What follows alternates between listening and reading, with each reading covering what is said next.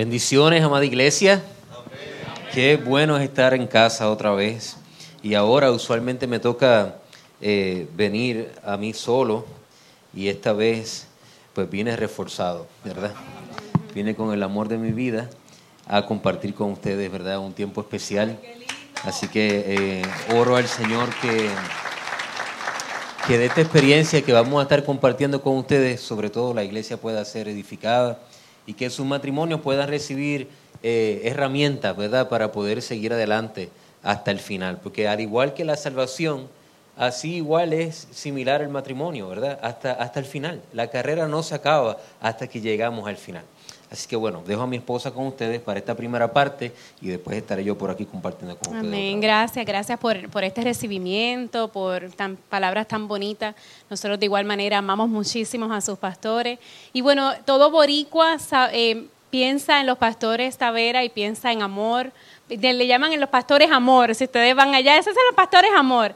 Y bueno, cuídenlo porque nos los llevamos para allá, para Puerto Rico.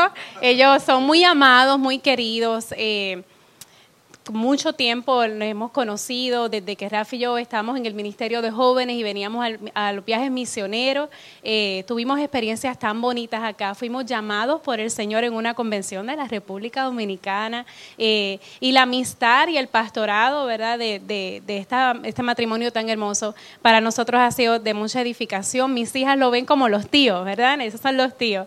Y bueno, desde chiquitos siempre llegaban a Puerto Rico con algo, entonces me mal acostumbraron a las nenas, así que cada vez que llegaban a Puerto Rico, las nenas le miraban la maleta, el brazo, a ver qué traían hoy de la República. Para nosotros una bendición, hace tiempito en mi caso, que no venía personalmente, de hecho, desde que tengo, creo que 19 años, no venía a este templo como tal, eh, porque las últimas veces que vine antes de la, de, del huracán María, ¿verdad? Antes, bueno, las últimas dos, yo vine a las últimas dos convenciones que ustedes estuvieron aquí, eh, pero iba allá al lugar de, eh, del centro y no aquí a la, a la, capital. Pero qué bendición. Me, llegué y me dio como un flashback de lo bonito que la pasamos en aquella ocasión. Y bueno, siempre le llevamos en, nuestro, en nuestros corazones, en nuestras oraciones. Tienen una iglesia, una familia hermana allá en, en, Puerto Rico. Y qué bendición. No somos, no somos quizás los indicados entre tantas personas con tanta experiencia y unos pastores con tantos años de matrimonio y apenas nosotros 18. pero permítanos, ¿verdad?, de manera humilde poder estar aquí hoy con ustedes. Gracias por recibirnos, gracias por, por preparar como que esa ola que ustedes empezaron a preparar y me llevo el, me llevo el es hoy, hoy, me lo llevo. No sé de quién fue la idea, pero es hoy, es hoy, me la llevo. Me la llevo. Hoy al grupo de jóvenes le envié un, cerdito eh, diciéndole, es hoy, es hoy. Ellos ni saben de lo que yo estoy hablando. Hoy es viernes, hoy es día de jóvenes, es hoy. Se lo escribí. Y ellos no captaron mi chiste porque obviamente ellos no lo han escuchado. Tengo que llevarle el video. Bueno, eh, nuestra boda, les cuento un poco, nuestra boda fue en marzo del 2004 y desde entonces llevamos, como dijeron los pastores, llevamos ya 18 años, de verdad. Entramos al ministerio, nos casamos y al año, año y medio entramos al ministerio y bueno, y estamos felizmente casados. Allá se dice el chiste que él feliz y yo casada. Pero yo dije, ¿digo el chiste o no? Bueno, es que estoy nerviosa. Anyways, él feliz y yo casada, pero mentira, muy feliz ambos. Tenemos 40 años de edad, como vieron en la foto, tenemos dos hijas, una de 12 años y otra de 14, y actualmente están bien enojadas porque no las traímos a la República Dominicana con nosotros. Y la grande, la que recién cumplió 14, nos dijo, ¿y por qué no nos invitan a nosotras? ellos nos hubiesen invitado a nosotras y nosotros también podíamos dar un taller que se iba a llamar Ay Señor, dame paciencia, parte 2, lo que las hijas pueden contar. Y yo, y yo, no, no, no, no, no, ustedes se quedan, mejor se quedan. Parece que ellas también tienen lo suyo. Y pensé, sería interesante una actividad de matrimonio donde los hijos fueran los que hablaran. Pero bueno, vamos a dejarlo allá en sus casitas. Eh, la realidad es que ese es el tema de hoy, familias. Ay, Señor, dame paciencia, virtud necesaria para un matrimonio exitoso. Y si usted ha usado esta frase, no quiero que en esta noche usted se sienta condenado o condenada. Bienvenido, bienvenida al club. Rafi y yo nos hemos visto en esta jornada de la vida llamada matrimonio, clamando un sinnúmero de veces al Señor, utilizando esta misma frase también, que es ciertamente muy graciosa, muy pegajosa, muy popular, pero que en momentos específicos es lo primero que en ocasiones nos surge. Como personas, mi esposo y yo que amamos al Señor y que queremos honrarle a Él, y queremos ser un ejemplo a otros de lo que es un matrimonio en el Señor, reconocemos que este caminar juntos, este decidir estar en acuerdo, este, este misterio de estar entrelazados, de mantenernos entrelazados, reconocemos que es un gran reto.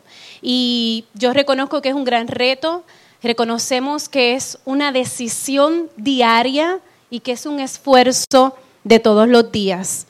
Así que nuestro objetivo de esta noche no es venir aquí a enseñarle pasos milagrosos para un ministerio exitoso, a un matrimonio exitoso o pasos milagrosos para que puedas tener paciencia, pasos milagrosos para que esa palabra no la digas más, para que esa frase no surja.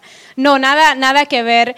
Nosotros en esta noche no pretendemos enseñarle eso, ni pretendemos enseñarle o mostrarles o hacerles creer que Pastor Rafi y yo tenemos un matrimonio perfecto donde no han surgido dificultades o momentos difíciles. Realmente esta noche no es para que usted y yo solamente escuchemos una información. Creo que mi esposo y yo cuando estuvimos preparándonos para este tiempo, eh, quedamos y concluimos que nuestra meta hoy es que juntos podamos descubrir y podamos definir esta virtud de la paciencia a la luz de la palabra y que en esta noche tan linda y tan romántica, número uno, que el Señor nos ha regalado, pero segundo, que ustedes, Ministerio Entrelazados, han preparado, me encanta, todo está hermoso. Eh, haciendo un paréntesis, me vieron tomando fotos, voy a Puerto Rico para decir unas ideas nuevas que yo tengo, no mentira, para decirles, ¿saben lo que está haciendo la República Dominicana con los matrimonios? Y darle ideas a, los líderes allá. y Puede ser. Ustedes no nos permiten. Sí. Es que nos encanta y allá en Puerto Rico creo que no tenemos un nombre así. Solo Entrelazados en Puerto Rico. Entrelazados Puerto Rico. Tendrían el, orgullo de que salió de aquí, de la República Dominicana. Un legado, un legado de ustedes. ayúdenos a orar porque no siempre lo que le gusta a los pastores le gusta a las ovejas, ¿verdad? Pero yo creo que vamos con esa idea a presentársela a los líderes a ver qué le parece. Pero, ¿verdad? Oh, esa es buena, muy buena. Eso está cuadrado. Así que bueno, ¿verdad? Retomando un poco nuestra meta es que hoy juntos podamos descubrir y definir entonces esta virtud llamada paciencia. Eh, en esta noche tan linda, en esta noche tan romántica, mi oración es que podamos centrar, escuche bien, nuestros corazones a los pies del Maestro. Sea posible que sentemos hoy nuestros corazones a los pies del Maestro, que podamos poner afuera todo orgullo, toda rivalidad, todo roce que quizás hemos podido tener, toda situación, porque ya bien dije que no es tan fácil caminar de acuerdo y entrelazado, pero que en esta noche, más que recibir información, usted y yo, especialmente su pareja, usted y su pareja, pueda sentar su corazón hoy a los pies del Maestro y podamos escuchar su dulce voz. Más que información, que podamos escuchar su dulce voz y que podamos ser dirigidos por Él. ¿Sí? Así que, ¿qué tal si hoy agarra la mano a tu pareja y oremos? Padre eterno, Padre Santo, te damos gracias. Dios, tú has orquestado esta noche, Señor. Tú lo sabías antes de nosotros y nos has permitido llegar aquí, Señor, no por una casualidad, Señor, has tenido una causa. Has traído con cuerdas de amor y las parejas que han de escuchar necesitar esta información, más que una información, este testimonio, más que un testimonio, esta vida. Queremos escudriñar tu palabra, queremos conocer más sobre esta virtud. Queremos, Señor, que tu palabra nos ilumine, sea lámpara a nuestros pies, lumbrera a nuestro camino y que Padre Eterno nosotros podamos continuar caminando en acuerdo y entrelazados, reconociendo que tú eres el centro de nuestras vidas y que fuera de ti nada podemos hacer. Ayúdanos, Señor, ayúdanos en este caminar y que el tiempo hermoso que pasemos hoy selle, Señor, los corazones de cada matrimonio y salgamos diferentes de esta noche hermosa que tú nos has regalado. No damos las cosas por sentado, Jehová Te damos gracias por mi pareja, yo te doy gracias por mi esposo. Señor, gracias por la familia que nos has dado y gracias por el privilegio de poder servirte, Padre. En tus manos estamos, humildemente nos presentamos delante de ti. Hágase en nosotros según tu palabra y te pido que podamos cada uno sentar nuestros corazones a los pies tuyos, mi Maestro, y podamos escuchar tu dulce, tu dulce voz esta noche. En el nombre poderoso de Jesús. Amén y amén. Bueno, para soltar un poquito las tensiones, vamos a hacer una pequeña dinámica. Si no, no estamos tensos, no, no, mentira. Soy yo la única que estoy nerviosa, no venimos tensos. Ok, vamos a hacer una cosa, ¿sí? Vamos a pedirle a todas las damas que estén a la mano derecha. No se enoje conmigo, yo sé que usted vino hoy de romántico y que sus hijos no están y que cómo que los vamos a separar, pero tiene un propósito, ¿ok? So, yo quiero todas las damas a mano derecha, a todos los caballeros a mano izquierda, ¿ok? Vamos primero por paso. Todas nuestras damas a mano derecha, mire, de ese tape que está aquí, esa línea va a ser la división. A mi mano derecha las damas, a mi mano izquierda los caballeros. Y asegúrese sentarse en las butacas dobles, ¿ok? Que no haya ninguna butaca que, que esté solita. Ninguna butaca impar, ¿ok? ¿Sí? Perdonen que los mandé a parar. Ay, qué vergüenza.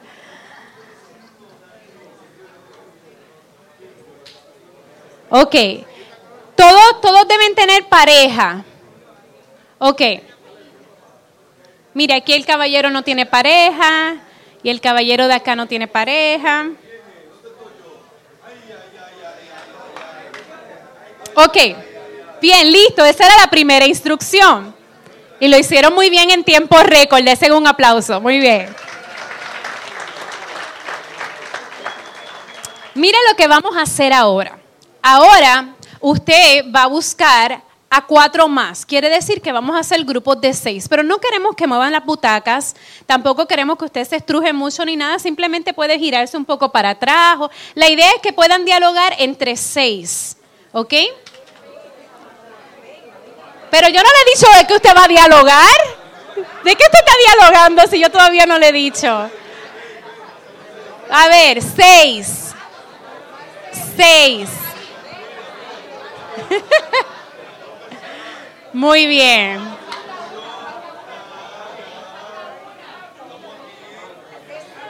Si es posible, sí. Si no, pues nos quedamos en cinco. Está bien. Cinco o seis, si no cuadra, ¿verdad? Bien, ¿lo tiene? Sí, todo el mundo tiene su grupito de cinco o de seis. Está bien. Nítido. Seis personas, sí, ustedes están perfectos ahí. Muy bien, damas y caballeros, mire lo que vamos a hacer ahora. Yo quiero que usted le mencione a su hermana, cada una de ustedes, supongamos que le estoy hablando a Pastora Carmencita. Pastora Carmencita, usted le va a mencionar a sus hermanas dos situaciones comunes y cotidianas donde la mujer casada lo primero que dice es, ay Señor, dame paciencia. Usted va a decir dos nada más usted va a decir dos, usted dos, usted dos, usted dos, la van a compartir. ¿Ok? Ah, pero no solo las chicas, van ustedes caballeros, no se enojen conmigo. Todavía, todavía. Todavía no comiencen, damas, ya les vamos a dar su tiempito. Entonces ustedes, parece que hay mucho por ahí, pero no sé, escuchen, escuchen. Ustedes van a pensar cada uno de ustedes va a tratar de dos, no de más, para que pueda dar tiempo a todo el mundo dialogar. Dos situaciones cotidianas, cotidianas y comunes, ¿ok? Donde el hombre casado, lo primero que surge es, ay Señor, dame paciencia. ¿Está bien? Dos, de manera que... Es anónimo, está bien. Ah, Lo va a compartir anónimo, así que ustedes pueden ¿Sabe? No le vamos a decir quién fue que dijo. Y es una noche romántica, no lo dañe, ¿ok? Porque aquí todo se sabe, ¿ok?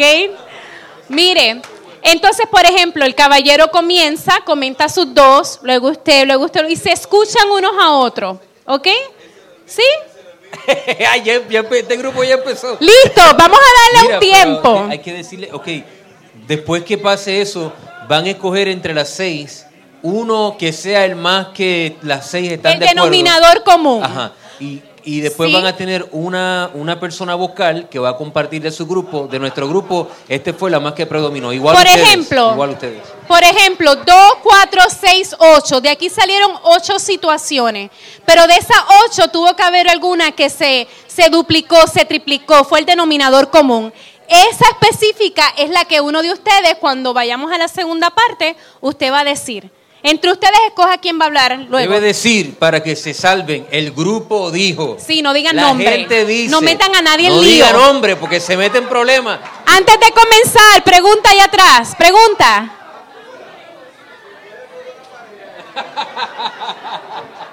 ¿Listos? ¿Qué tal? Cinco minutos, pastor. Vamos a poner el timer. Cinco minutos. Diez, nueve, ocho, siete, seis, cinco. Ellos no han- ya empezaron. Tres, ya, ya. dos, uno, ya. Bien. Bueno, ahora le vamos a pedir, vamos a ir grupo por grupo, ¿verdad? Pastor Rafi, entérate y déjanos saber qué piensan los varones. Yo te voy a dejar saber sobre las chicas, ¿ok? Ok. Sin embargo, para poder escucharnos de parte y parte, lo vamos a hacer no a la vez. Primero, las damas primero. Un grupo de damas, uno dice, y luego entonces ustedes tiran para adelante a ver qué dicen allá, ¿ok? ¿Ok? Vamos arriba. Ok, a ver qué sale. No se copien, tengan el suyo propio, ¿ok? Ok. No es que yo esté con la chica, pero. Bien, vamos a ver qué dice el grupo 1. Las mujeres casadas, ¿qué es lo primero, lo más que dicen? Ay, ¿Cuándo Señor. es que dicen, ay Señor, dame paciencia? No te vayas, ¿no? No te vayas. Mm. Quédese ahí y afronte la situación como el hijo de Dios que usted. Amén, bendiciones. Qué bendición tenerlo ustedes. aquí. Eh, acuérdate, el grupo dijo, la gente Eh. dice.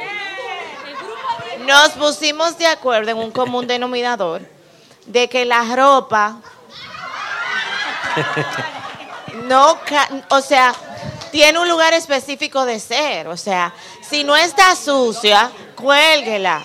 Si, si está sucia, échela en el zapacón.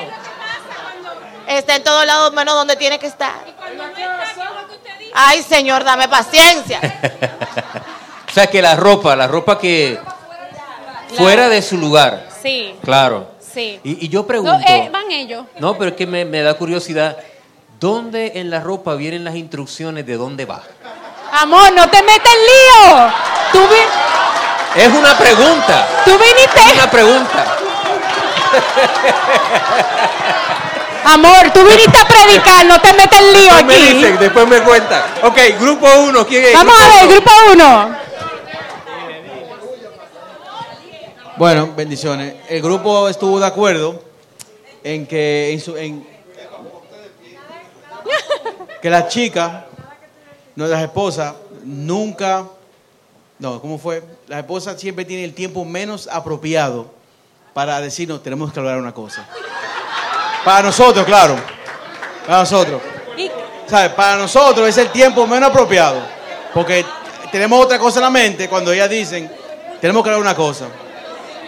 Y con el tiempo también, el tiempo que se tardan cuando dicen, vamos a vestir Pero en cinco son, minutos. Esos son dos, era uno. Eh, ¡Eh! Se acabó el tiempo, era uno. Está bien, era uno. Es que, es que son varias, hay que entenderlo. So, pero espérate, Ajá. para, para eh, entender bien ¿Entendimos? la, la ¿Entendieron? ¿Entendimos? Okay. Sí. O sea que. ¿Cómo? Es verdad, no, por eso es que estamos aquí. Por grupo. Grupo 2. Grupo 2. Dios le bendiga a todos.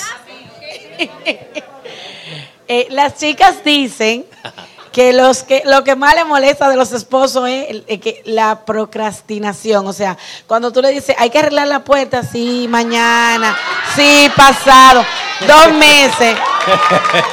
No, y dijeron, perdón, y dijeron, y dijeron que hay un meme. Cuando le pidas a tu esposo que haga algo en la casa, no te desesperes. Seis meses más tarde, tú se lo acuerdas. Señor, danos paciencia.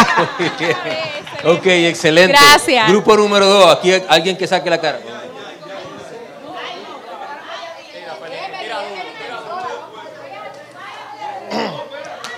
No fue nosotros. Nosotros escuchamos otro grupo.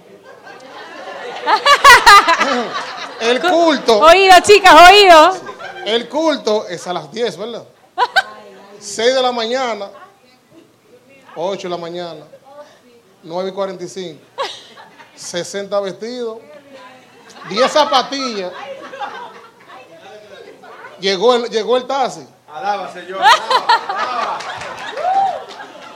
Pasan los 5 minutos del taxi, 60 pesos más. Ahí es que yo digo, ay Señor,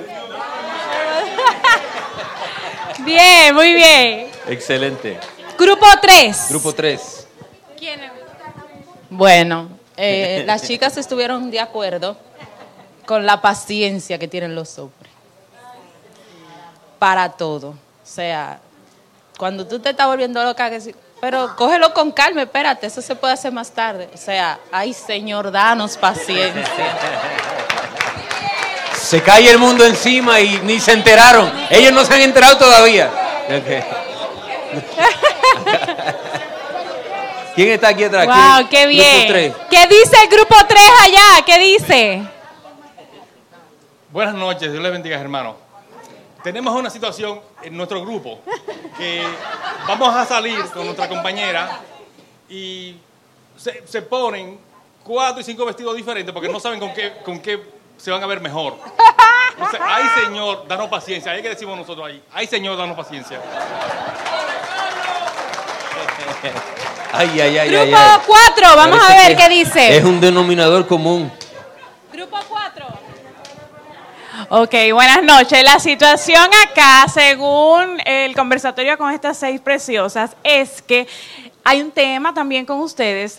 En el gran penthouse en donde vivimos está todo se coloca en el mismo lugar. Sin embargo, hay momentos en que ustedes no saben a dónde está. Son extranjeros en su propia casa. ¡Ay, Señor, dame paciencia! En Puerto Rico me decimos que van a la playa y no encuentran arena, algo así. Ok. Uy. Ok, ya alguien tiene Ay, que la señor, cara dame aquí, mi gente. paciencia. Grupo 4, ¿qué dice allá, varones? Buenas bendiciones. Denominador común de las mujeres. Oído, chicas. Impuntualidad cuando vamos a actividades. Siempre. Uh. Ay, dame paciencia.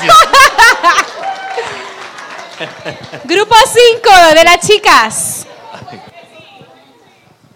Gracias, buenas noches. Bueno, pues aquí el- eh, hubieron varios, pero el principal fue el hecho de la organización de las cosas en el hogar. Que hay, o sea, hablaron de zapatos, de, de diferentes cosas, no solamente ropa, hasta una silla o lo que sea, como que no coincidimos en la parte de, del orden del hogar y, y lo que ellos piensan que es el orden del hogar. Ahí es que decimos, Dios mío, dame paciencia. Grupo 5 por allá, varones. Estamos perdiendo, dice. Buenas noches, bendiciones. Yo escuché al grupo comentar, mi grupo estuvo comentando, yo lo veía, y todos estuvieron de acuerdo. Yo los apoyo porque soy del grupo. En que hay una cosa que nos molesta mucho y es cuando hubo un problema que ya se habló, que ya se corrigió, y nos lo recuerdan cada vez que nosotros damos un repaloncito. Yo sabía, porque yo te lo dije. Y yo. Y cuando eso pasa, nos digo, Dios mío, dame paciencia. Excelente, grupo 5. Bien. Es verdad, es verdad. Claro. Pastor, dicen por acá que a eso que él describió se le llama la mochila. ¿Cómo? Algo como la... Sí, sí. Cuando eso, que cuando lo guardamos y volvemos y lo sacamos Claro. otra vez, la Tienen mochila. que votar la factura. Sí. Grupo 6, ¿quién? No, no. Dice, Ta, ta, dice- ta, ta. Dicen aquí que no son rápidas para vestirse, pero sí para acordarse de las cosas que antes ya se pasaron. Mi amor, ¿qué tú quieres para cenar? Lo que tú quieras. Mira tu sándwich. Y no había otra cosa. Ay, Señor, dame paciencia. Fíjate, allá pasa al revés, que yo pensé que era... Bueno, anyway, ¿quién va aquí? Grupo 6 de los caballeros.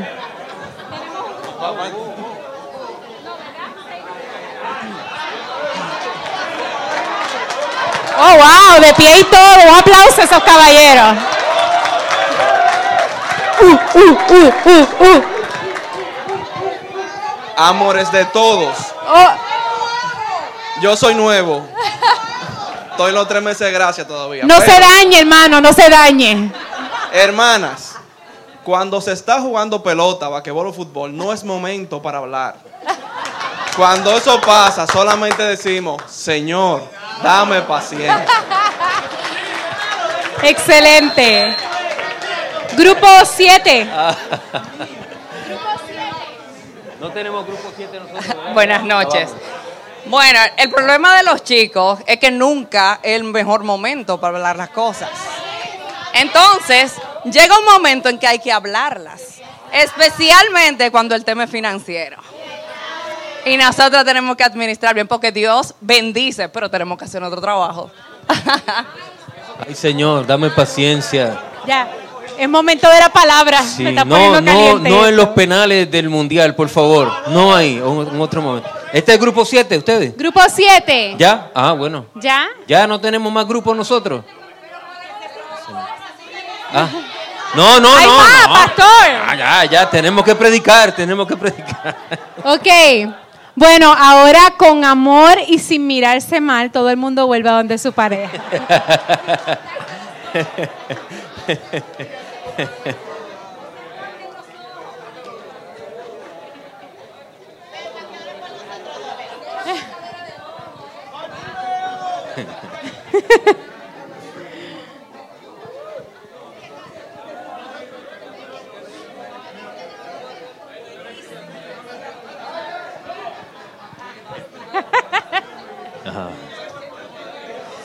Todo estaba. Cuando empezamos, todo el mundo con su mano así, y ya no los veo así. ¿Qué está pasando? Creo que vamos a tener que orar otra vez. ¿eh? Hay que hablar, hay que hablar.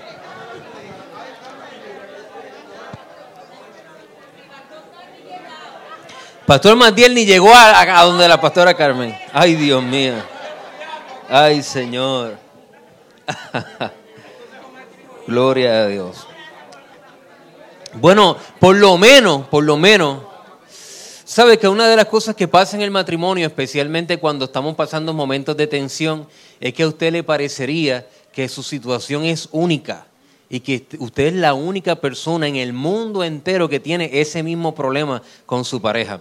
Bueno, ya ustedes se acaban de dar cuenta que las mismas situaciones que pasa usted, la pasa todo el mundo. Básicamente, yo he estado dando y trabajando con parejas con los últimos, ¿qué? 17, 18 años, y yo nunca he dado una consejería de otro planeta. Siempre son las mismas dinámicas y siempre son los mismos problemas. No hay nada nuevo, ¿verdad? Y, y- y eso es bien importante porque nos da una perspectiva de que a veces tenemos una falsa expectativa de que el matrimonio es perfecto y nunca vamos a tener ningún tipo de dinámica. Y cuando entramos al matrimonio pensando en que todo es perfecto, no nos preparamos para la realidad. Y la realidad es que hay muchos momentos en nuestra vida donde tenemos que orar al cielo y decir, ay Señor, dame paciencia. Y hoy precisamente quisimos arrancar así de una forma eh, un poco jocosa, pero... eh, sí, porque era, era una broma, era una broma. Nada de lo que se dijo es verdad, era relajando. Este... Pero eh, sí transicionar, porque esta palabra paciencia, a mi juicio, es una de las palabras tal vez eh, más, eh, no menospreciada, pero no tomada tan en cuenta a la hora de nosotros vivir nuestra vida cristiana. Creo que tenemos en muchas ocasiones una confusión con el término y con, con la importancia de desarrollar esta virtud en la vida del ser humano. Incluso eh, yo me encontré tal vez en mis primeros años de pastorado enseñándole a la gente a no orar por paciencia, porque si tú oras por paciencia, ¿qué viene? Era, todo eso lo hemos escuchado en un montón de lugares y se nos inculcó a que la paciencia era algo que ni, ni siquiera se ora por ella, porque si oras por ella es algo malo que te va a pasar. Y yo descubrí que ese, ese mensaje tenía un problema cuando yo pasé largos periodos de tiempo sin orar por paciencia y seguían viniendo pruebas. Entonces yo dije, o sea, muéstrame un ser humano que nunca haya orado por paciencia y eso le haya eliminado las pruebas y yo compro ese mensaje. Pero la verdad es que aunque usted ore o no ore por paciencia, usted va a tener pruebas en la vida. Y sabiendo ya que van a haber momentos difíciles en la vida del ser humano, no será necesaria la paciencia para poder nosotros alcanzar todo lo que Dios tiene para nosotros. La Biblia dice que sí, ¿verdad? Que la necesitamos. Y hoy yo quiero eh, desglosar un poquito estos términos porque existen dos formas de paciencia en la palabra de Dios y quisiera, ¿verdad?, compartirlas con ustedes eh, en, el día, en el día de hoy. En el libro de Colosenses, capítulo 1, versículo 9 y 11, si ustedes tienen sus Biblias, va a llegar algún momento donde les voy a pedir que leamos el versículo en diferentes versiones, ¿está bien? Para poder eh, tener una mejor comprensión, ¿verdad?, del texto y saber que, de qué nos, que nos está hablando de alguna manera u otra, ¿verdad?, la palabra de Dios. La virtud es un hábito operativo que es bueno y de los hábitos se logran con la repetición de estos actos. Así que cuando uno repite un acto de un acto bueno, puede convertirse en una virtud, en algo que dominamos, en algo que manejamos. Así que lo bueno es que si usted se identifica a sí mismo como una persona sin paciencia, usted puede desarrollar esa virtud. ¿Está bien? Usted, una de las cosas con las que yo me enfrento a diario como pastor es la persona diciendo, es que pastor, yo no tengo, o yo soy así. Y una de las cosas que afecta, en mi juicio, la dinámica del matrimonio es cuando la persona concluye para sí mismo ciertas cosas que Dios no ha concluido para él o para ella. So, yo soy así. Eh, yo, yo no tengo esto. Sin embargo, la virtud es algo que a través de la repetición y de la práctica y el desarrollo de las oportunidades se puede desarrollar y se puede avanzar. Es decir, que usted puede crecer como ser humano, usted puede mejorar como ser humano. Y mi anhelo es que hoy cada uno de ustedes como individuo se proponga no hacer una lista de las cosas que mi cónyuge puede mejorar, sino se proponga usted mejorar. Su matrimonio mejorará cuando usted como individuo mejore. Nosotros lo vemos siempre de la manera equivocada, ¿verdad? Porque decimos mi matrimonio sería mejor si mi cónyuge hiciera A, B o C. Pero entonces delegamos la responsabilidad en la persona que usted no puede controlar sus actos. Los únicos actos que usted puede controlar son los suyos propios. Así que si usted realmente anhela que su matrimonio sea un matrimonio mejor, entonces usted necesita crecer usted y mejorar usted. Todo comienza con nosotros mismos. Amén. So, Mira este verso, qué interesante, en el libro de, de Colosenses 1, 9, 9 al 11 dice, por lo cual también nosotros, desde el día que lo oímos, no cesamos de orar por vosotros y de pedir, de pedir que seáis llenos del conocimiento de su voluntad en toda sabiduría e inteligencia espiritual, para que andéis como es digno del Señor, agradándole en todo, llevando fruto en toda buena obra y creciendo en el conocimiento de Dios fortalecidos con todo poder, conforme a la potencia de su gloria, para toda paciencia y longanimidad. Esa palabra paciencia y la palabra longanimidad significan, o sea, son las dos vertientes del concepto paciencia en la palabra de Dios. Y aparece en el mismo verso. Cuando usted busca la palabra paciencia en el original, a veces significa la que dice ahí paciencia, pero a veces significa longanimidad. Y hoy yo quiero definir esos términos y ver algunos versos donde son diferentes cada uno de ellos, porque eso nos va a ayudar a entender el tipo de paciencia que necesitamos para diferentes circunstancias que vivimos, ¿verdad? Como pareja y como familia. Ahora, como bien dijo Pastora Daisy, este, este mensaje no es un mensaje que nace de un, desde un eh, espacio ni de poder ni de autoridad, ni de conocimiento por estudiar la palabra de Dios. Este mensaje nace de un espacio de la vulnerabilidad. Así que mientras yo estoy compartiendo con ustedes, yo estoy abriendo mi corazón con ustedes y estoy compartiendo la vulnerabilidad de mi familia. ¿Está bien? Y lo hago así porque creo que una de las cosas que nos hemos privado en la iglesia es de poder tener un espacio seguro donde podamos ser honestos, sinceros con nosotros mismos, sin tener temor a ser condenados y poder tener un lugar donde podamos recibir el apoyo necesario cuando tengamos necesidades. Hemos sido entrenados, especialmente la iglesia cristiana evangélica, ha sido entrenado a decir en victoria cuando a veces no nos sentimos en victoria. Hemos sido entrenados a decir todo está bien cuando no todo está bien. Hemos sido entrenados para pensar que fallar es igual a vamos a quedarnos callados lo más que podamos, porque si alguien se enterara, podemos perder nuestro ministerio, podemos perder nuestra reputación, podemos perder nuestra imagen y eso lo complicaría todo.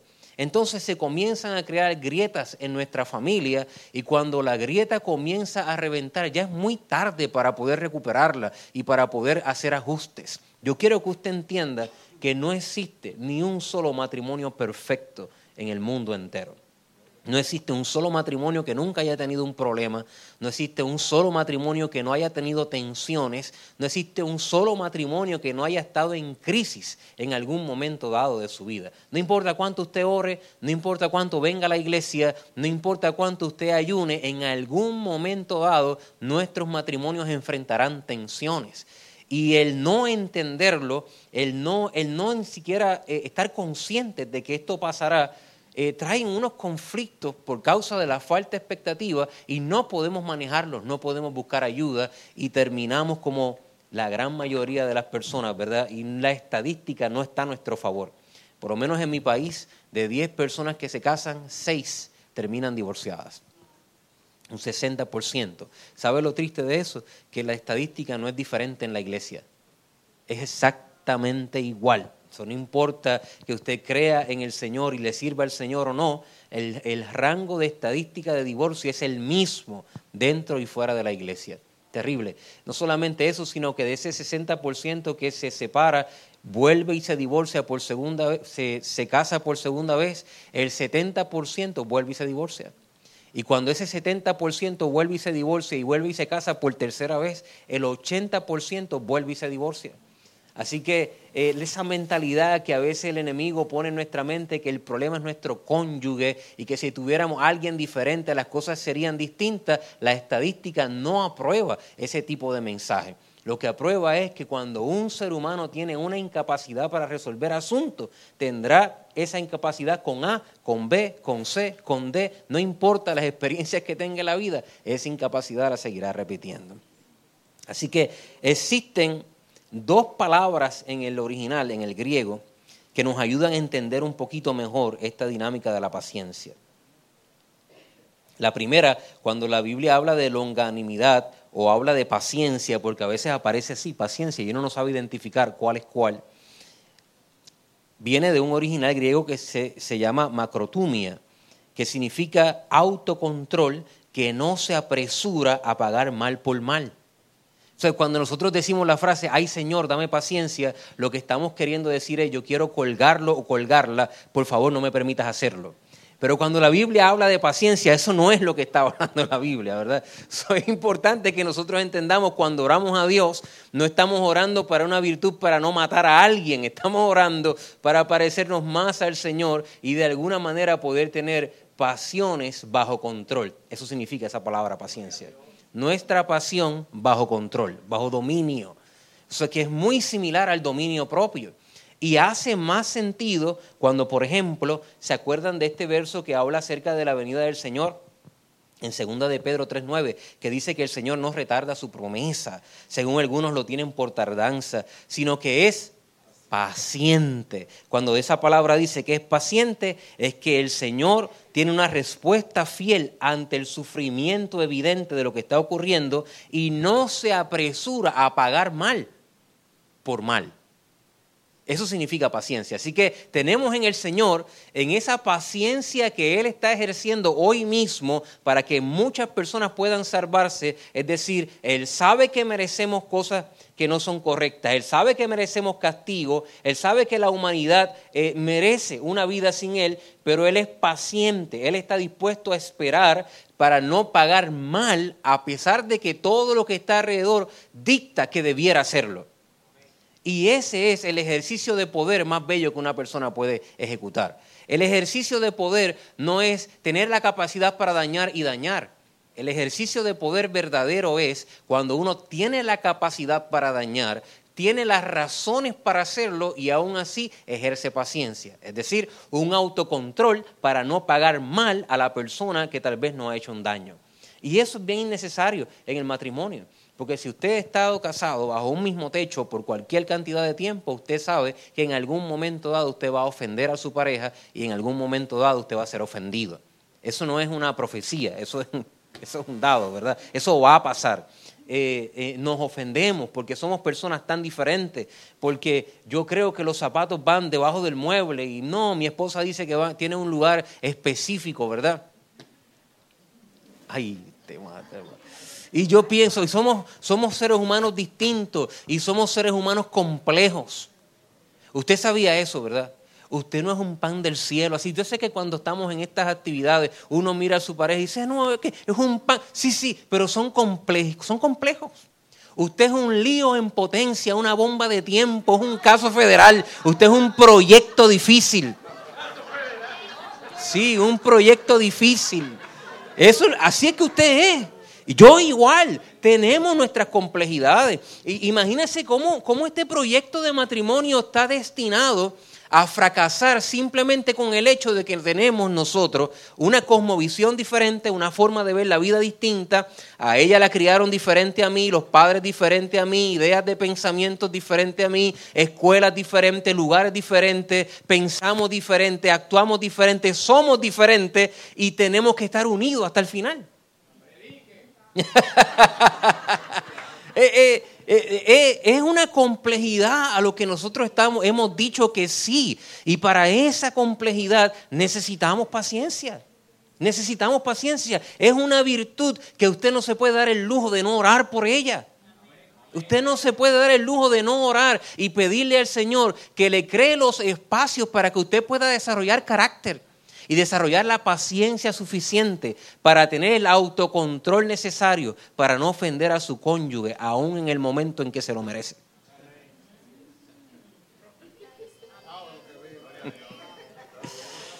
Y eso es profundo. Pero ese es el ejercicio de poder máximo que existe. Cuando tú me has ofendido, cuando tú mereces que yo responda, cuando tú mereces que yo actúe, y yo decido tener autocontrol porque te amo, decido tener autocontrol y no pagar, no responder al mal que se supone que yo responda por naturaleza porque tengo la paciencia necesaria por el amor que te tengo. Y eso es necesario de parte y parte. Si no tenemos esa dinámica de aprender a esperar, mire, nosotros somos más pacientes con personas que no conocemos que a veces con nuestro propio cónyuge le damos más espacio a amigos, a que puedan madurar y desarrollarse y llegar a un nivel donde podamos ser compatibles que a nuestro propio cónyuge. Necesitamos ejecutar la paciencia que Dios ejecuta con nosotros, donde Él, nosotros merecemos que Él nos fulmine, pero Él decide aguantar su poder y autoridad para fulminar y lo decide usar para callar y amarnos y darnos el espacio para que nosotros podamos desarrollarnos y crecer. Y eso es ejercicio de poder a su máxima expresión. Jesús lo hizo. Dice la palabra de Dios que eh, consideremos, ¿verdad? Este Jesús que sufrió tal contradicción de pecadores, ¿verdad? y se despojó a sí mismo. Y habiendo podido no hacerlo, habiendo tenido la oportunidad de no hacerlo, decide, a pesar del sufrimiento que tiene delante de sí, seguir adelante, tener la paciencia suficiente para poder esperar y aguantar y no pagarnos conforme nosotros merecemos porque nos ama. Por eso la Biblia dice que el amor todo lo sufre. Nosotros hemos llegado a desarrollarnos en una generación que ha pensado que el amor todo es color de rosa y todo es tan, tan bonito y tan bello y nunca existe nunca un problema en nuestra vida, nada que soportar, nada que sufrir, nada que aguantar. Pues borremos primera de Corintios 3 y votémosle al zafacón. Porque la definición de amor es que todo lo sufre, todo lo soporta, todo lo espera, todo lo cree. Entonces habrá momentos en nuestra vida donde la única solución es ejercer paciencia, es aguantar, es esperar, es confiar en que Dios tiene el control de nuestra vida. Es la única forma en que a veces podremos atravesar las circunstancias donde no podemos ponernos de acuerdo por alguna razón u otra. Así que macrotumia, cuando aparece en la palabra de Dios, representa autocontrol que no se apresura a pagar mal, aunque la otra persona lo merezca, y es una respuesta de fidelidad ante un sufrimiento inevitable.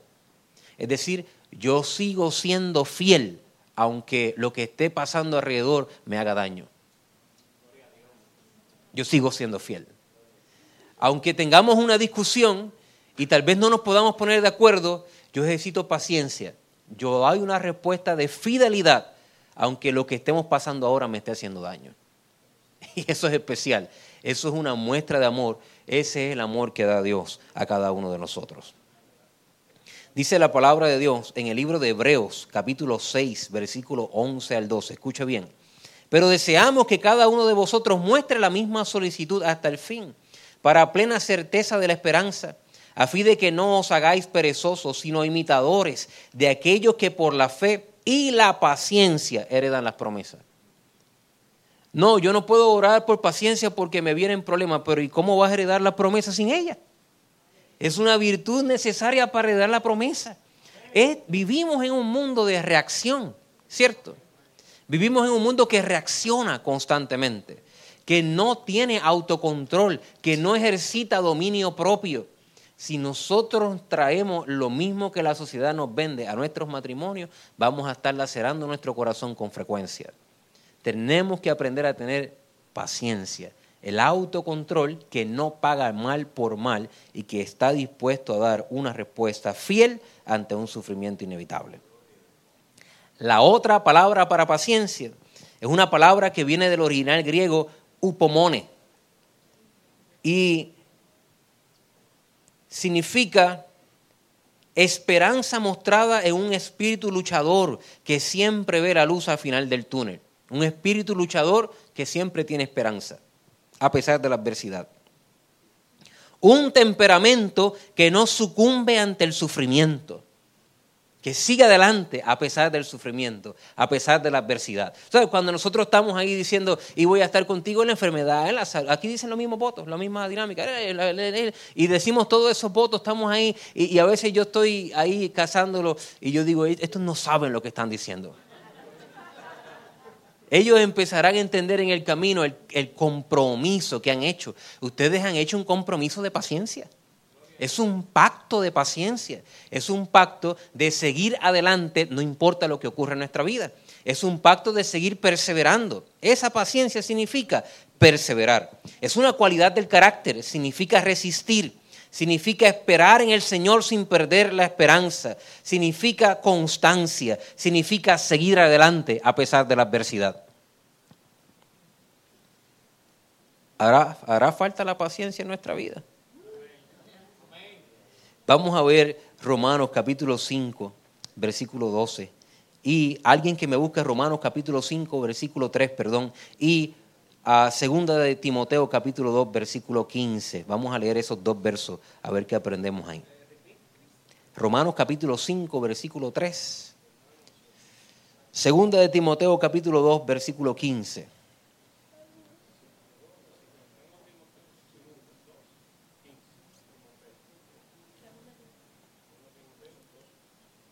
Mi pastor un día dio una conferencia de matrimonio y él dijo, le tengo la solución para que usted pueda llegar, Pastor David, para que usted pueda llegar al final de su carrera como matrimonio exitoso y usted va, si usted implementa esta estrategia que yo le voy a dar, usted va a ser una, una familia, un matrimonio y estaba todo el mundo con la libreta, usted sabe, es una revelación grande. Y él dijo, Aguanta. ¿Tú quieres llegar hasta el final de tu matrimonio eh, feliz y exitoso? Aguanta. Soporta. Ten paciencia, que significa resiste, sé constante, no te rindas. Eso significa tener paciencia.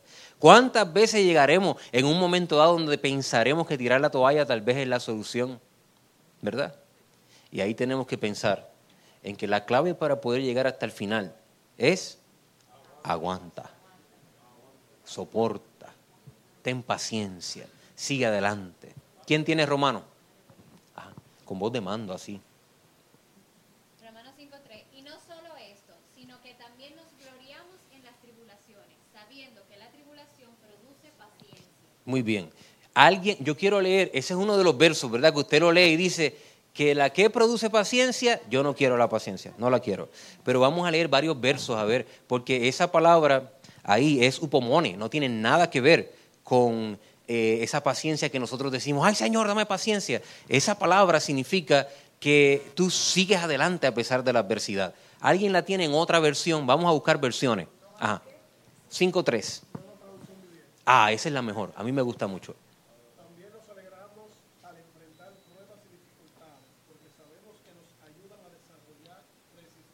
Ah, dice, nos ayuda a desarrollar resistencia. Porque esa palabra prueba que está ahí no es la prueba que usted piensa que, que usted va a recibir una prueba, una dificultad. Esa palabra prueba la usa también el apóstol Pablo cuando le escribe a Timoteo y le dice, preséntate como un obrero aprobado. Es la misma palabra en el original. Así que esta prueba no es prueba de dificultad. Esta prueba en el, en el original significa serás aprobado. Eh, ¿Cómo dice la versión?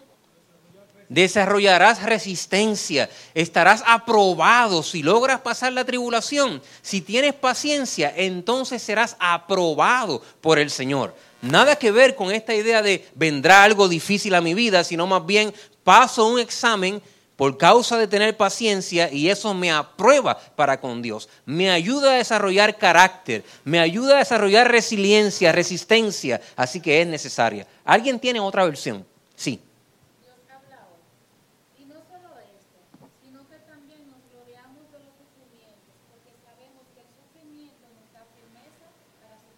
Nos da firmeza para soportar. Otra, otra, ¿Alguien tiene otra?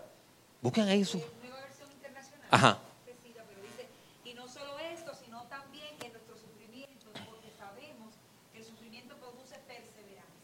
El sufrimiento produce perseverancia. Eh, ¿Entienden por dónde voy, verdad? Usualmente vemos ese verso, dice, la tribulación produce, eh, la, paciencia lo que produce es prueba, pero esa prueba no es igual a prueba de dificultad en nuestra vida, es igual a un examen aprobado, es igual a que produce perseverancia, produce resistencia, otra versión dice, produce desarrollo de carácter. Sí. No solo esto, sino que mantenemos la confianza cuando vienen los problemas, porque sabemos que experimentar dificultades desarrolla nuestra fortaleza espiritual. desarrolla nuestra fortaleza espiritual. Otra versión dice, desarrolla nuestro carácter. Así que la paciencia, el upomone que necesitamos para poder seguir, es decir, cuando usted se entrena para poder seguir adelante a pesar de la adversidad, eso desarrolla resiliencia en su vida. Eso le hace ser una persona aprobada. Su carácter será desarrollado, desarrollará una vida espiritual fuerte. Todas esas cosas son consecuencias de seguir adelante a pesar de la adversidad. Y yo, yo tengo la tendencia, lo hago con mis hijas y lo hago con los hermanos en la iglesia, cuando alguien empieza proyectos y a mitad de proyecto viene a mí diciéndome que se va a rendir, yo trato de animarlo a no hacerlo. Porque si tú te entrenas a rendirte cada vez que hay una dificultad, tú no vas a desarrollar este tipo de paciencia y vas a trasladar eso a tu vida y a tu matrimonio y a tu familia también. Todo es una virtud que se desarrolla. Así que nosotros necesitamos desarrollar esta virtud de permanecer haciendo lo que tenemos que hacer, haciendo lo que nos comprometimos a hacer delante de Dios, a pesar de que las cosas no parecieran tan buenas al frente de nosotros. Y esa es la clave, a mi juicio, para poder seguir adelante. En este año 2022, ah, yo puedo decir con toda libertad que mi familia y yo hemos pasado de los momentos más difíciles en todo este tiempo que nosotros hemos llevado pastoreando. Muchas circunstancias, cambios en nuestra familia, cambios en las dinámicas con nuestras hijas, dificultades que tal vez enfrentamos mi esposa y yo en diferentes dinámicas y nos hemos enfrentado en momentos del 2022 donde realmente hemos tenido que decidir que a pesar de las circunstancias que tenemos al frente, yo me comprometí a amarte, yo me comprometí a serte fiel y yo me comprometí a seguir a tu lado hasta el final. Las pruebas y las dificultades no harán que yo abandone el compromiso que tengo para contigo y viceversa. Entonces, eso causa que llega un momento donde ¿qué puede, qué puede dañar un matrimonio? Las dificultades, los problemas, las dificultades. Pero ¿qué podrá dañar un matrimonio que ha, que ha desarrollado la virtud de la paciencia? Cuando tú has desarrollado la virtud de decir, no importa lo que ocurra, yo voy adelante contigo, manteniendo el compromiso que una vez hemos desarrollado. Es bien importante para nosotros eso. So, Romanos 5, Romanos 5 especial, ¿verdad? Vamos a ver 2 de Timoteo 2.15. Igual, ayúdenme ahí con las versiones, por favor.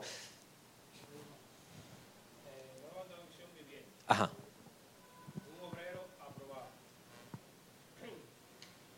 Esfuerza. En pocas palabras, aguanta. Aguanta. Para poder presentarte delante de Dios y recibir su aprobación. No de, no de la cultura, sino de su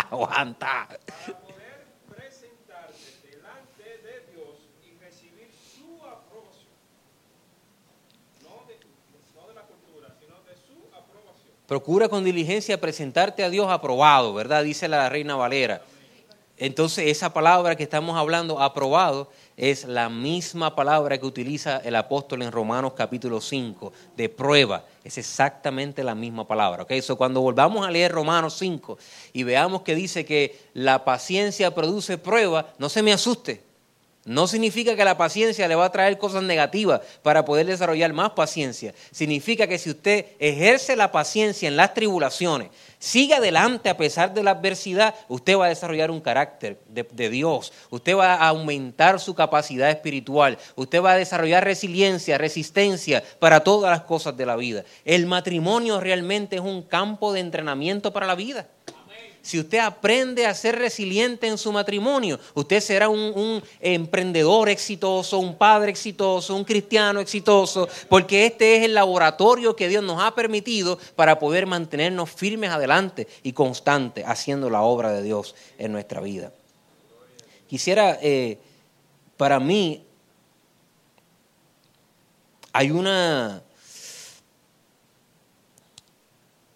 hay un momento especial en la vida de toda familia.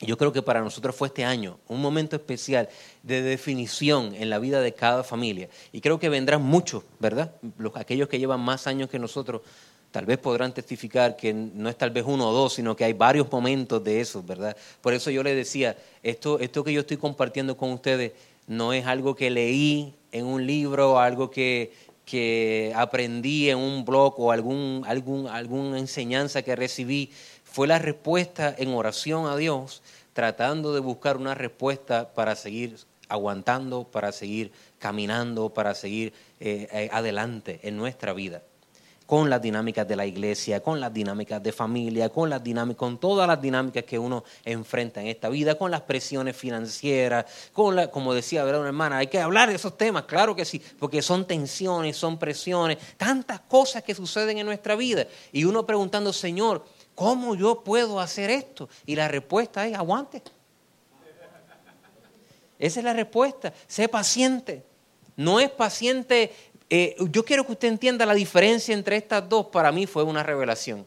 Cuando la Biblia habla de paciencia eh, del punto de vista como esta palabra macrotumía, como el Señor es paciente, ¿verdad? Y como nosotros debemos desarrollar esa paciencia, es amor pasivo, es un amor paciente, es un amor eh, que está esperando, dando oportunidad. Y cuando la Biblia habla de paciencia, upomone, es un amor activo es un amor que hace, es un amor que ejecuta, es un amor que camina. Son dos tipos de forma de expresar paciencia y de expresar amor. Van a haber momentos donde usted debe de callar y esperar y van a haber momentos donde usted debe de actuar y seguir adelante a pesar de la adversidad. Y si usted tiene el discernimiento para saber cuándo callar y cuándo actuar, es posible que usted pueda desa- desarrollar esta virtud de la paciencia y podrá tener un matrimonio exitoso, que por lo menos pueda llegar hasta el final del camino. Un matrimonio exitoso no es un matrimonio que nunca tiene problemas.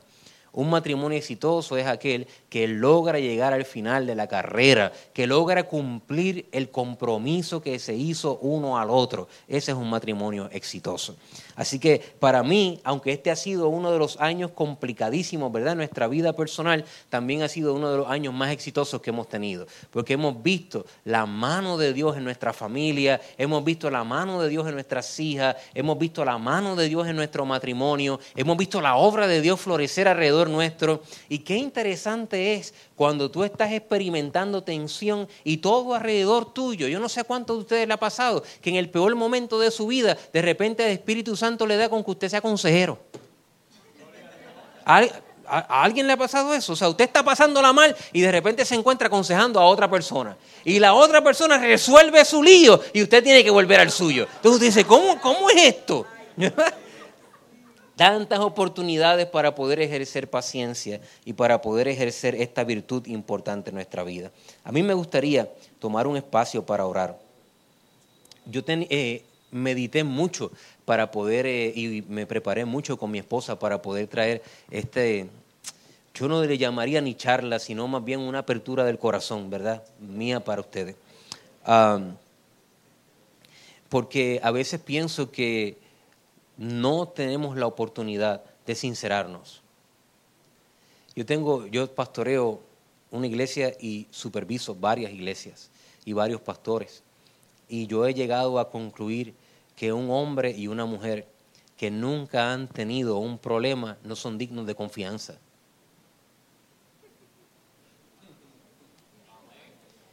¿Por qué no son dignos de confianza? Porque no es verdad. Porque no es verdad. Porque no es verdad. Porque si tú nunca has abierto tu corazón y has dicho, yo tengo una necesidad, yo tengo un problema, yo necesito oración, yo necesito ayuda, o tú eres Superman y extraterrestre, o tú no estás siendo sincero o sincera. Todos, todos tenemos dificultades en esta vida. Todos necesitamos un espacio seguro para poder abrir nuestro corazón y para poder buscar ayuda. Tenemos que parar este orgullo cristiano que no nos ha llevado a nada bueno. Y tenemos que empezar a abrir nuestros corazones con líderes espirituales que puedan ayudarnos a entender y aconsejarnos de su propia experiencia y guianza del Espíritu Santo. Hace unos, unos meses atrás, Dios habló a mi corazón en esta dinámica, precisamente mirándome en mi propio espejo. Porque cuando tú pasas por problemas, te vuelves más empático con las personas. Los mejores consejeros no son los que nunca han pasado problemas, son los que son empáticos, porque se reconocen su propia necesidad. Y una de las cosas que yo vi es que no teníamos un espacio seguro en nuestra congregación. Estoy hablando de la de nosotros, ¿verdad? Un espacio seguro en mi país si el apóstol Pablo se parara en un púlpito y dijera, gente, lo que yo no quiero hacer, eso hago. Eh, soy un esclavo del pecado, miserable de mí. Si el apóstol Pablo se le ocurriera llegar a un púlpito de Puerto Rico y testificar de esa manera, hubiese sido la última vez en su vida que hubiese hablado lo hubiésemos condenado, le hubiésemos cerrado las puertas y este señor, sea que estuviera hablando de su propia vida o sea que estuviera hablando de una experiencia de algún creyente o de persona, este señor fue el escritor de tres cuartas partes del Nuevo Testamento. Y había tanta vulnerabilidad, ya sea en él o en la experiencia que contaba, que él estaba convencido que sin Cristo no hubiera forma de que él pudiera seguir adelante. Entonces yo le dije a la iglesia, hice un trato con ellos le dije a la iglesia, yo me voy a convertir en un espacio seguro. Tú sabes, cuando estas, militares, el, el de rango menor le dice al de rango mayor, ¿puedo hablar con libertad? Y si el de rango mayor le, da, le dice, sí, habla con libertad, tiene que aguantar lo que venga. ¿Verdad? Le dice, sí, habla con libertad, tiene que aguantar lo que venga porque le dio libertad. Así que yo hice ese trato con la iglesia. Si usted entra a mi oficina y usted me dice, necesito un espacio seguro, usted va a tener un oído y una oración. That's. No importa la posición que tenga. Hice ese pacto con la iglesia y lo que pasó después. No, no, yo, yo, yo, yo quisiera, yo, yo quiero ser lo más transparente, hum- humilde, delicado, eh, pero lo que pasó después es que yo vi la verdad. ¿Me entiende? Las cosas que yo escuché siempre estaban pasando, solo que nadie las sabía. Pero siempre pasaban.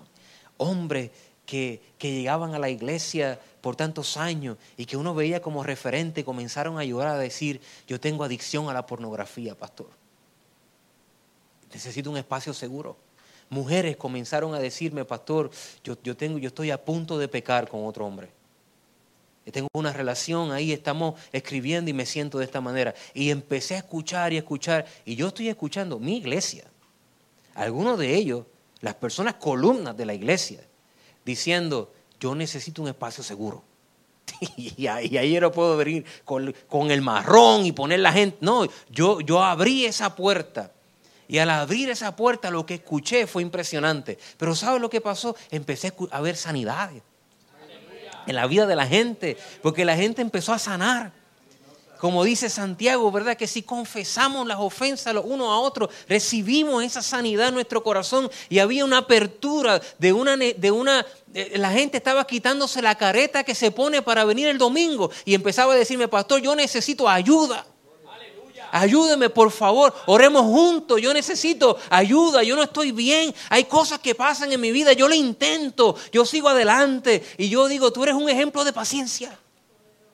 Tú eres un ejemplo de, de perseverancia. Tú tienes todas las características para no seguir más luchando y sin embargo estás aquí y vienes a trabajar y vienes a servir y vienes a hacer... Yo, yo me he convertido en, un, en una persona que se para en la línea a aplaudir a las personas y decir, no te quite, no te quite.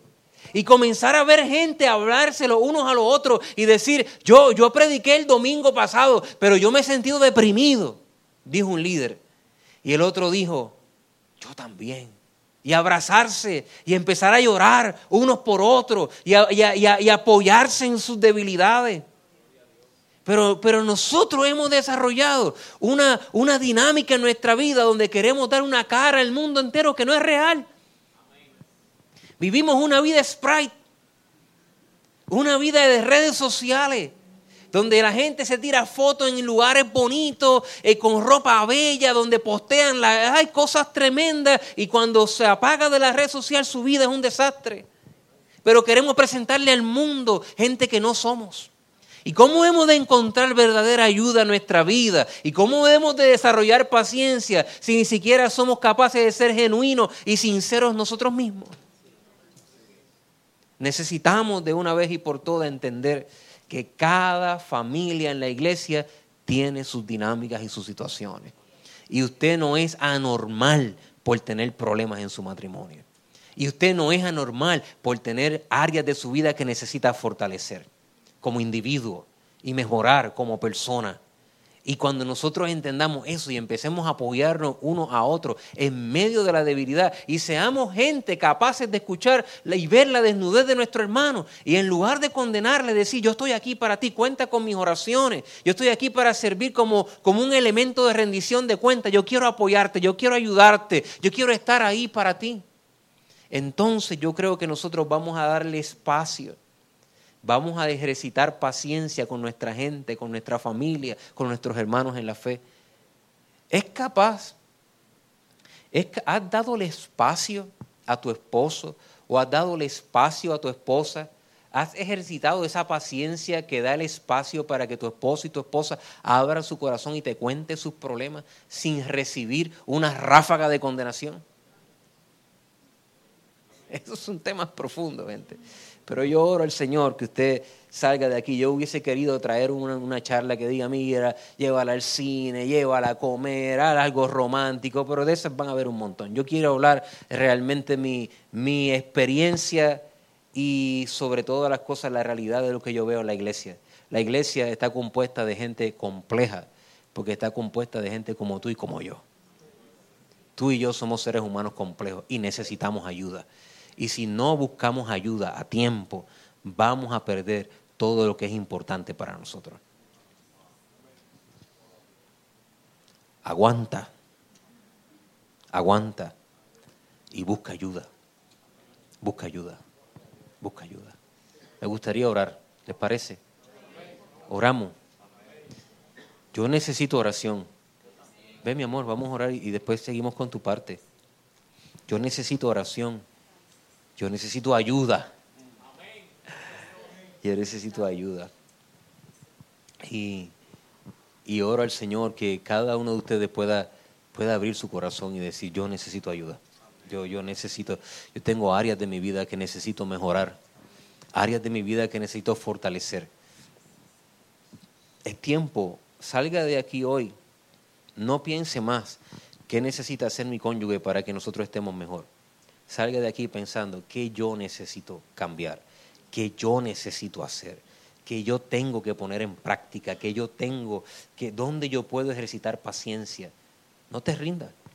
Este mundo nos va a gritar a los cuatro vientos, ríndete, tira la toalla. Eh, hay, más adelante vive gente, ¿verdad? Eh, tú no tienes que pasar esto con esta persona, si tú puedes tener una mejor vida. Y todas estas dinámicas, ¿verdad?, que surgen. Y ya te hemos probado por la estadística que eso es una mentira del enemigo. Tú siempre vas a estar, no importa con quién tú estés en tu vida, siempre vas a estar en una necesidad de ejercer paciencia, de no pagar mal, a tener autocontrol y de seguir adelante, aguantando, soportando, sin importar la dificultad que haya en el camino. Jesús lo hizo por nosotros. Jesús lo hizo por nosotros y nosotros podemos hacerlo por la entidad más importante y después de Dios la relación más pura que jamás vayamos a tener, que es la relación con nuestro, nuestra esposa y con nuestro cónyuge. Oramos. ¿Les parece? No ore por, no ore por nadie más, ore por usted mismo. Preséntese a Dios delante del Señor y dile, Señor, a pesar de las tribulaciones, yo quiero ejercitar paciencia, porque yo quiero ser aprobado por ti. Quiero ser aprobado por ti. Padre, en el nombre de Jesús, te damos gracias, Dios mío. Una vez más, Señor, estamos delante de tu presencia, Dios, y necesitamos sanidad, necesitamos consejo, necesitamos, Señor, tu ayuda, la guianza de tu Espíritu Santo, Señor. Somos personas tan complejas, Dios. Somos personas que a veces ni siquiera tenemos la capacidad de conocernos a nosotros mismos. No nos hemos ni siquiera descubierto todavía bien lo que queremos, lo que anhelamos. Y estamos en una relación donde debemos darlo todo, Señor. Te pedimos, Dios, que tú nos ayudes a desarrollar la virtud de la paciencia. Señor, las pruebas vendrán, las dificultades vendrán. Algunos de los que están en este lugar, Señor, están ahora mismo pasando por situaciones tan difíciles. Están pasando por situaciones que tal vez alguno ha llegado a pensar no saber si puede seguir adelante o no, Señor.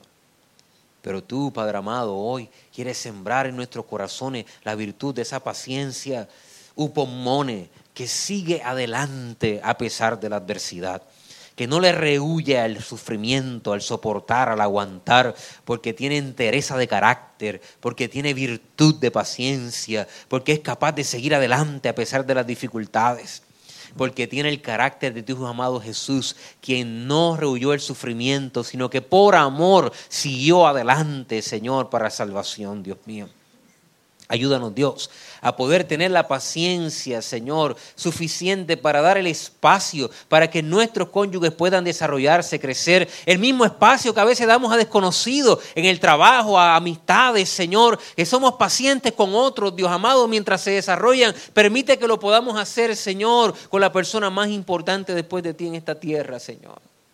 Padre, ayúdanos, Dios mío. Hoy hemos descubierto, Señor, que esta virtud es necesaria porque habrán problemas, porque habrán dificultades, porque habrán momentos donde queremos rendirnos, porque habrán momentos, Señor, donde estaremos desanimados, desanimadas, Señor. Habrán momentos difíciles. Y en ellos, Dios, necesitamos, Padre amado, ejercer la paciencia necesaria, Dios mío. Porque habiendo atravesado ese momento difícil, porque todo momento difícil tiene un tiempo de caducidad, porque ningún tiempo difícil dura para siempre, Señor, porque todo huracán pasa, Padre amado Dios, y habiendo atravesado la tribulación, Señor, con paciencia, Dios mío, seremos aprobados por ti, Señor. Tendremos un mejor carácter. Nuestra vida espiritual será más fuerte, Dios mío. Seremos persistentes, Dios. En cada área de nuestra vida tendremos éxito, Dios amado, porque hemos aprendido a valorar, Señor, la entidad más importante que tú has creado, que es el matrimonio, Señor. Hemos sabido aguantar, hemos sabido seguir adelante a pesar de la adversidad, Dios mío. Señor, hoy nos queremos comprometer una vez más, Dios mío, delante de ti, Señor. Nuestro compromiso, Dios, a seguir adelante, a seguir adelante, Dios, a envejecer juntos, Dios amado, a servirte hasta el día en que tú regreses por nosotros, Señor. A practicar, Señor, la virtud de aprender a esperar y no pagar, Señor, mal, Padre amado, a tener autocontrol en nuestra vida para no dañar las personas que más amamos, Dios. Ayúdanos, Dios, a desarrollar entereza, resiliencia, resistencia, compromiso, Dios, no quebrantable, Dios amado, delante de ti. Estamos entrelazados contigo, Señor. Estamos entrelazados contigo, Señor. No permitas que nuestro matrimonio se convierta en una estadística más, Señor. Nosotros no somos parte de la estadística, Dios mío. Nosotros somos aquellos que rompemos la estadística por el poder de tu Espíritu Santo, Señor. Nosotros llegaremos hasta el final juntos, Dios mío. Seguiremos adelante, Señor. Aguantaremos, soportaremos, Señor, y viviremos para ti juntos, Dios amado, en esta vida, Señor. En el nombre poderoso de Jesús. Te damos gracias, Señor. Amén y amén. Dar un aplauso fuerte al Señor. Dale gloria al Rey que vive por los siglos de los siglos. Te animo te animo, te animo, te animo a ser un hombre y una mujer transparente. Si verdaderamente tú valoras tu matrimonio, quítate toda careta y sé transparente. Y deja que, y recibe ayuda, recibe ayuda. No tengas temor en reconocer lo que todos sabemos. Recuerda que un hombre o una mujer que nunca ha expresado un problema, para mí no es digno de confianza, porque no es verdad. Todos pasamos por momentos difíciles. Amén. Dile que está a tu lado, a tu esposa. Ah, ¿cómo tú sabías que era eso? Aguanta. Aguanta. Pastora Daisy. Sí. Bueno, y aprovechando ya para irnos. aguanta, aguanta, aguanta. Aprovechando ya para, para irnos y terminando, pero aprovechando que, que nuestros corazones están sentados escuchando el, la voz del Señor y la dirección del Señor, nos gustaría finalizar quizás no haciendo un llamado hacia adelante o simplemente cerrando e yéndonos, nos gustaría practicar algo. Le vamos a dar dos minutos para que usted mire a otro matrimonio y pueda, puedan mencionar una cosa, una cosa de todo lo que se ha hablado, ¿qué te desafió hoy? Esta es la asignación. ¿Qué me desafió hoy y en qué me y cómo me comprometo a aplicarlo. ¿Sí? Eso es lo que vamos a hacer. Usted va a buscar otro matrimonio y entre ustedes cuatro van a dialogar de todo lo que se escuchó, qué me llevo o qué aprendí, ¿Qué te desafía? qué me desafía, qué me reta y cómo me comprometo a aplicarlo. Quizás no es la forma más práctica de finalizar, sin embargo, hemos aprendido con el tiempo que esta dinámica nos ayuda, número uno, a retroalimentar, pero también en alguna manera a rendir cuenta con nosotros mismos de que, bueno, esto no puede ser una charla más, porque cuántas charlas nosotros como matrimonio no recibimos. Pero, ¿para qué la información si no podemos identificar en qué, qué me llevo, qué me desafía y cómo me comprometo? A aplicarlo a mi vida. Así que le vamos a dar dos minutos, con eso finalizamos, familia linda. Sé que no es la parte quizás más cómoda, pero atrévase a hacerlo, ¿sí? Y para que no sea tan tenso quizás uno con uno, por eso le pedimos que busque otro matrimonio y dialogue, ¿sí? El que está al ladito, el que está atrás, el que está al frente. Dos minutos es una cosa ¿Qué me desafió? Y eso que me desafió, ¿cómo me comprometo a aplicarlo? ¿Sí? ¿Qué me desafió y cómo me comprometo a aplicarlo?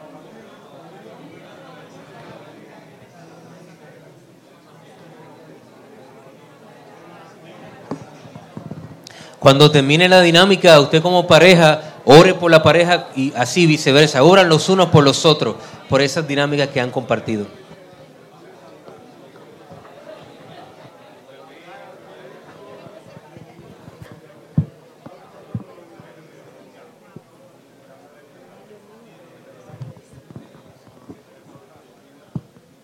Pueden ser grupos de, puede unirse a cualquier otro grupo. ¿sí?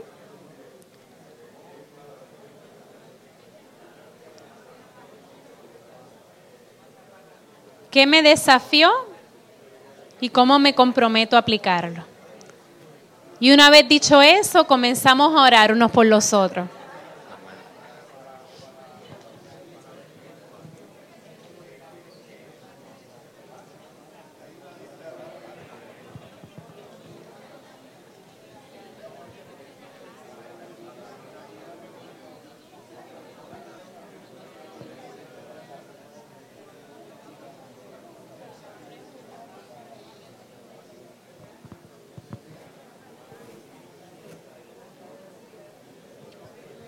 ¿Qué específico me desafió? ¿Y cómo me comprometo hoy a poder aplicarlo?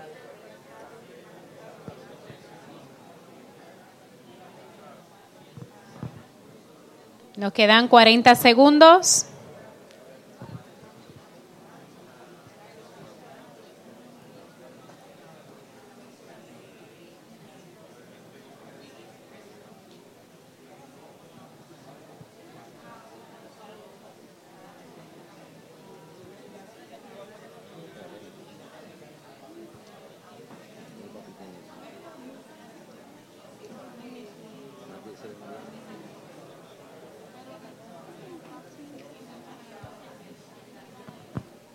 Ok, matrimonio. Vamos a orar unos por los otros, ¿sí?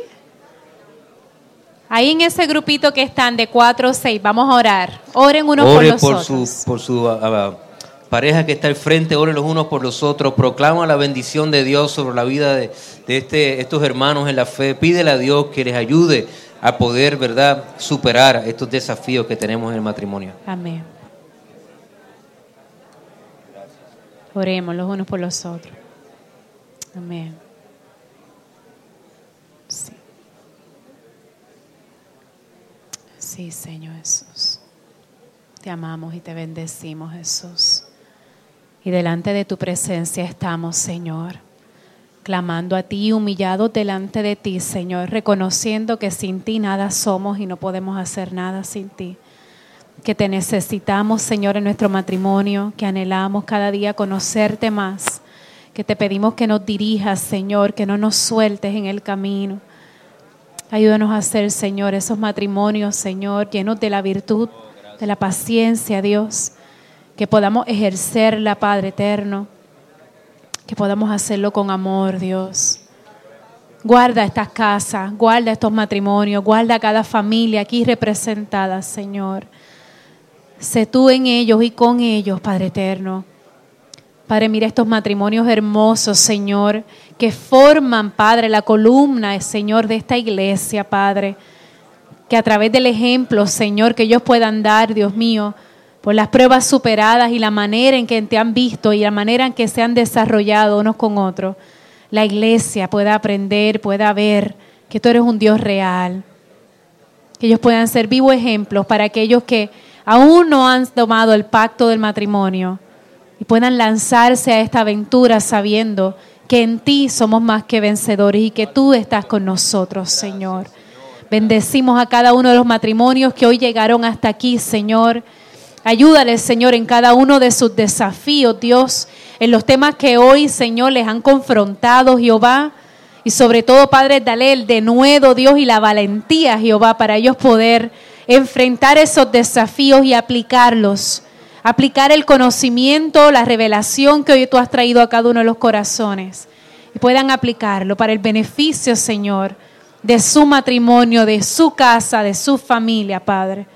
Te amamos y te bendecimos y te damos gracias por esta noche hermosa que nos has regalado, Dios. Gracias, Padre. Te amamos y te bendecimos. Y hemos orado en el nombre del Padre, del Hijo y de tu Espíritu Santo. Amén y amén. Gloria al Señor. Bendiciones, Aleluya. familia. Gracias una vez más Señor. por recibirnos. Amén, amén, amén. Gloria a Dios, gloria a Dios, gloria a Dios. Aleluya, gloria a Dios. Qué bendición. Terminamos nosotros, gracias familia por invitarnos, por hacernos parte de esta bendición. Cierro, cerramos, quiero compartirles rapidito una experiencia linda, dos minutos. Tenía 22 años y me encontraba en el país del Salvador pastoreando e hicieron una actividad grande.